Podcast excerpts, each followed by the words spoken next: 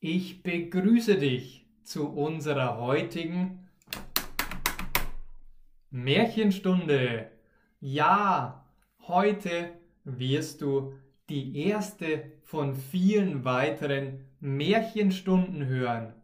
Das bedeutet, ich führe dich ein in deutsche klassische Märchen. Märchen eignen sich sehr, sehr gut, um der deutschen Sprache näher zu kommen. Wir Kinder in Deutschland mussten früher ganz, ganz viele Märchen hören. Unsere Eltern haben es geliebt, uns Märchen vorzulesen. Und wir als Kinder liebten ebenfalls Märchen. Und ich glaube ganz, ganz fest, dass auch du von Märchen profitieren kannst. Heute lese ich dir das bekannte Märchen Aschenputtel von der Homepage kurzemärchen.de vor. Lehne dich zurück und genieße Aschenputtel. Es war einmal ein Mädchen, dem war die Mutter gestorben. Ihre neue Stiefmutter hatte zwei Töchter mit ins Haus gebracht und sie waren alle sehr gemein zu ihr. Sie musste den ganzen Tag schwer arbeiten, früh aufstehen, Wasser tragen, Feuer machen, kochen und waschen. Abends, wenn sie müde war, musste sie sich neben den Herd in die Asche legen. Und weil sie darum immer staubig und schmutzig war, nannten sie es Aschenputtel.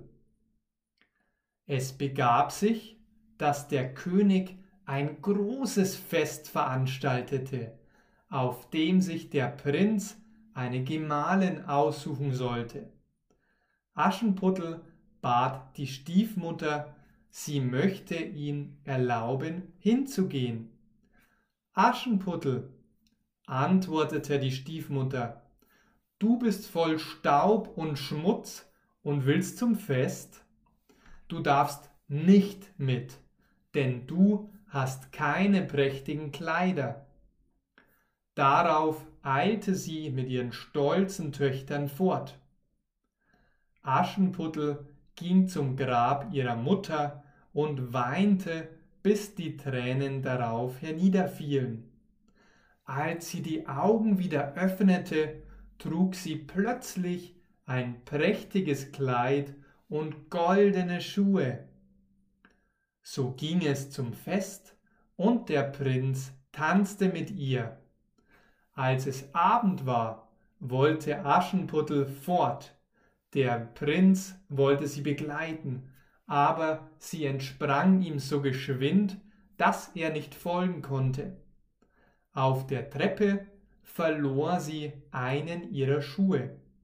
Der Prinz fand den Schuh und sprach Keine andere soll meine Gemahlin werden, als die, an deren Fuß dieser goldene Schuh passt und er ließ im ganzen Königreich nach dem Mädchen suchen, der der Schuh passte. Als er zu ihrem Hause kam, da passte der Schuh wie angegossen.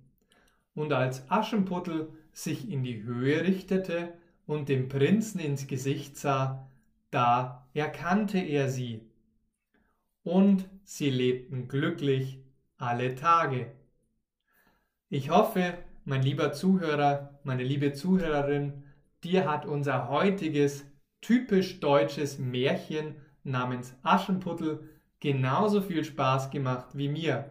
Schau gerne in die Beschreibung, dort schenke ich dir viele verschiedene Dinge zum Deutschlernen. Ich freue mich immer riesig über deine Unterstützung und danke, dass du dabei warst. Bis zum nächsten Mal, dein Maximilian